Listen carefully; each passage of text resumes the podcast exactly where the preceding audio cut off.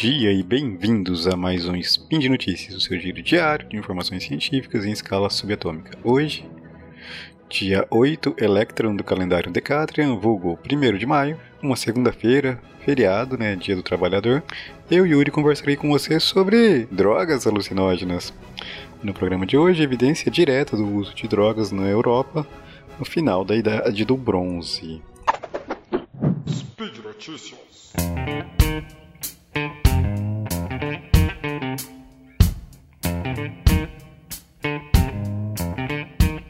Então, meus amigos, existem evidências né, do consumo de drogas por humanos bastante antigas, até bem mais antigas do que é, esse que eu trago para vocês, né? Mas na maioria dessas evidências elas são evidências indiretas, né? Que elas são registros, pinturas que sugerem esse uso, artefatos encontrados que seriam relacionados ao uso né, de, de drogas, né? Foi publicado recentemente, ele detectou alguns alcaloides né, em cabelos humanos de aproximadamente 3 mil anos. Né? É, primeiro vamos pensar aqui né, em alguns pontos né, desse estudo para a gente conversar. É, bom, esse cabelo ele estava em uma caverna, né, numa ilha lá da, da Europa, né, na ilha em Menorca, né, que é uma ilha espanhola que fica lá no mar Mediterrâneo. É, então, uh, esse cabelo estava lá, existem série de evidências que ali ocorriam é, rituais de. É, rituais fúnebres, né? Ocorriam naquele lugar, seria tipo um, uma tumba, meio que isso. Assim, eu tô simplificando bastante aí a galera da, da antropologia, da antropologia, da história, não me odeiem muito nesse momento mas existe, é, esse local você teria essas finalidades, né? Então se encontrou lá né, diversas amostras de cabelo, essas amostras foram datadas, então elas datam de mais ou menos 3 mil anos atrás e foram analisadas para verificar, né, o que se, o que se encontrava ali, né? E entre as substâncias encontradas né, nesse cabelo estão os alcaloides. Então eu vou falar um pouquinho sobre o que são os alcaloides e a gente vai conversar um pouquinho sobre essa detecção no cabelo, tá bom? Bom, alcaloides são uma classe de substâncias encontradas em diversas plantas, né? Bom, as plantas têm, né, a gente pode chamar de metabolismo, todo ser vivo, né, tem o que seria o metabolismo básico, primário desse ser vivo, né, que faz ele ficar vivo, e as plantas, bom, existe uma certa discussão também com relação à nomenclatura usada, né? Alguns usam é, um metabolismo secundário porque ele vai variar dentro da cada espécie tem um metabolismo secundário diferente, esse metabolismo primário ele seria basicamente igual para todos, né? Então a gente tem ali, né? Bom, todo ser vivo, né, vai ter seu DNA, vai ter proteínas, uh, carboidratos, essas moléculas assim, que a gente, que vocês já devem ter ouvido falar, esses nomes todos, que são comuns a todas as formas de vida, até na verdade, né? E ao, ao cada espécie, cada uh, tem suas particularidades metabólicas, né? Então, cada espécie né, tem suas particularidades metabólicas, né? Produzem, né? Então, pensando em plantas, cada, cada família, cada espécie produz, algum, produzem algumas substâncias que são é, únicas, né? Que são encontradas só em uma determinada família ou até mesmo só em uma única espécie.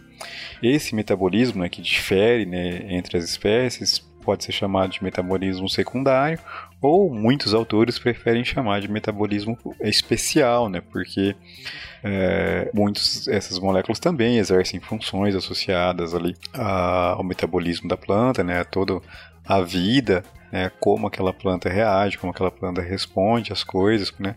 Por isso, colocar o termo secundário, né, alguns autores defendem que diminuiria o papel dessas, dessas moléculas, como se elas não fossem importantes, mas elas são também importantes, essenciais, para que aquelas espécies para, é, sobrevivam, aquelas espécies consigam né, é, crescer e se multiplicar. Então, muitos defendem o uso de metabolismo, do termo metabolismo especial. Né? Eu, particularmente, também prefiro esse, esse termo, né, só para linkar, né? Eu trabalhei, né? Minhas pesquisas, fiz pesquisa durante um bom tempo com é, é, fitoquímica, né? Estudo de, dessas, dessas moléculas presentes em plantas, né?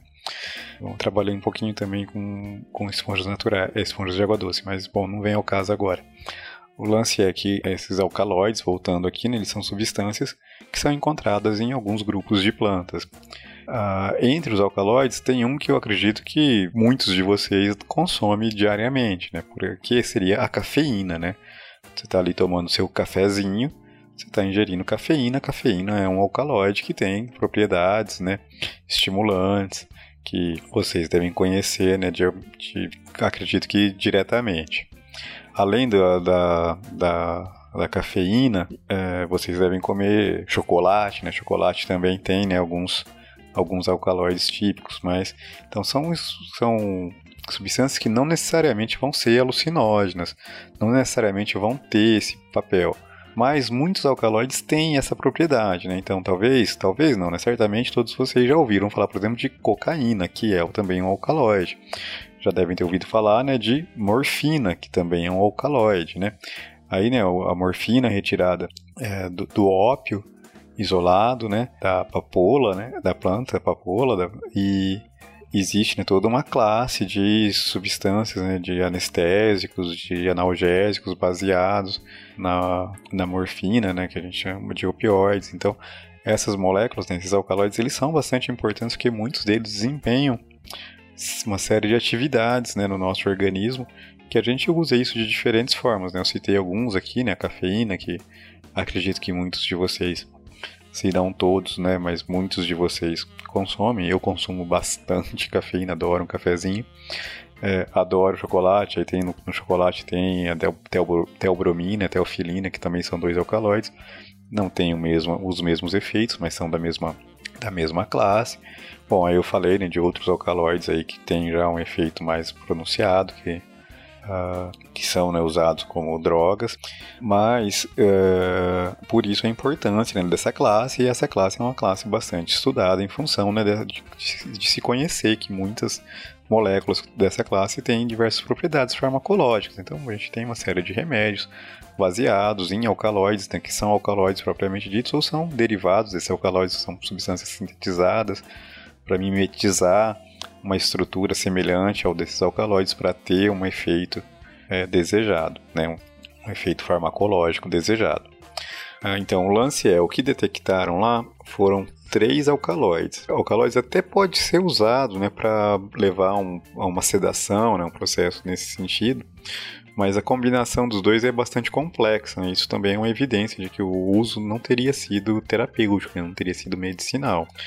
Bom, essas substâncias são encontradas na, na, no, na família Solonácea, né, pensando nas famílias botânicas aí. É, e também é a mandrágora, como é que chama a outra planta? Esqueci o nome da outra planta agora, que, em que esses alcaloides são encontrados. Antropina e escop, escopolatina, desculpa né, a pronúncia, eu estou me dificultando aqui, né, mas antropina e escopolatina são dois alcaloides relacionados, né, que são conhecidos por induzir delírio e induzir alucinações que foram encontrados então nessas amostras de cabelo aí de aproximadamente 3 mil anos. Um outro alcaloide que foi é, também identificado nessa amostra foi a efedrina, que é um estimulante também encontrado em uma série de arbustos, né, alguns pinheiros, né, também conhecido é, da humanidade.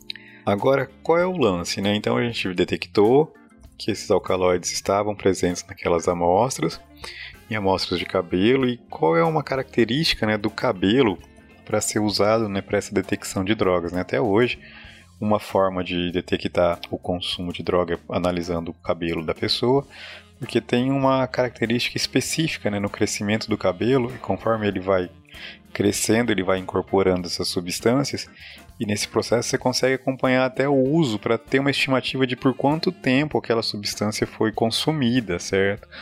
Então esse estudo mostra que uh, as amostras ali encontradas, né, a análise dessas amostras mostram que esse consumo desses alcaloides se deu ao longo de ao menos um ano, né?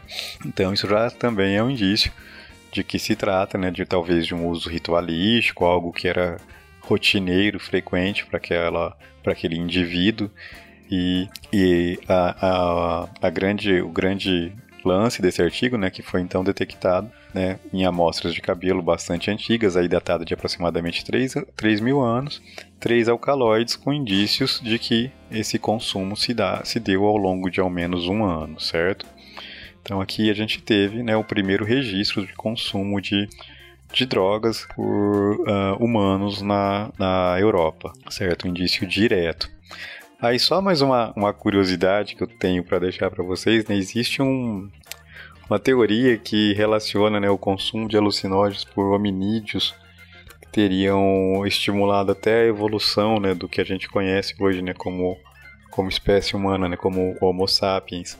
Claro que essa teoria ela é bastante contestada, né, não é uma unanimidade, mas é deixo aqui só a curiosidade para vocês, né, para que procurem é, sobre a teoria do, do símio chapado é, o nome é esse mesmo, né? Bom, isso não é o nome oficial, mas é o nome que vocês vão encontrar isso. E eu acho assim, não tenho grande conhecimento sobre essa teoria, mas eu acho que é, é curiosa, certo, meus amigos? Então acho que eu vou ficando por aqui. É, por hoje é só. Lembro a todos que os links, né, para o artigo vai estar na postagem. Eu até convido, acho bastante um artigo, um artigo bastante interessante, porque ele é bastante multidisciplinar, é, faz bastante relações assim não só não fica só na técnica de, de cromatografia, na técnica de datação que foi usada para uh, experimentalmente na detecção, mas a introdução dele ali mostra bastante coisa, né, as conclusões, é mesmo para quem não é da área. Dá uma olhadinha, né, e já deixa lá um comentário, um elogio, uh, uma sugestão de tema ou mesmo um xingamento lá na postagem para a gente. Certo? Lembro ainda que esse podcast só é possível acontecer por conta do seu apoio no patronato do SciCast. E se ainda não é um patrono do SciCast, considere essa possibilidade. Certo, meus amigos? Um forte abraço e até amanhã!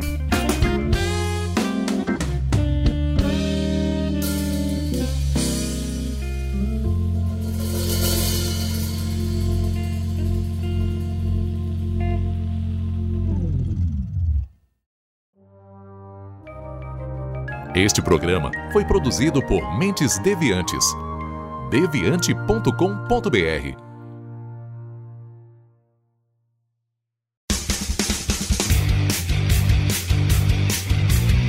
Cortes, edição de podcast.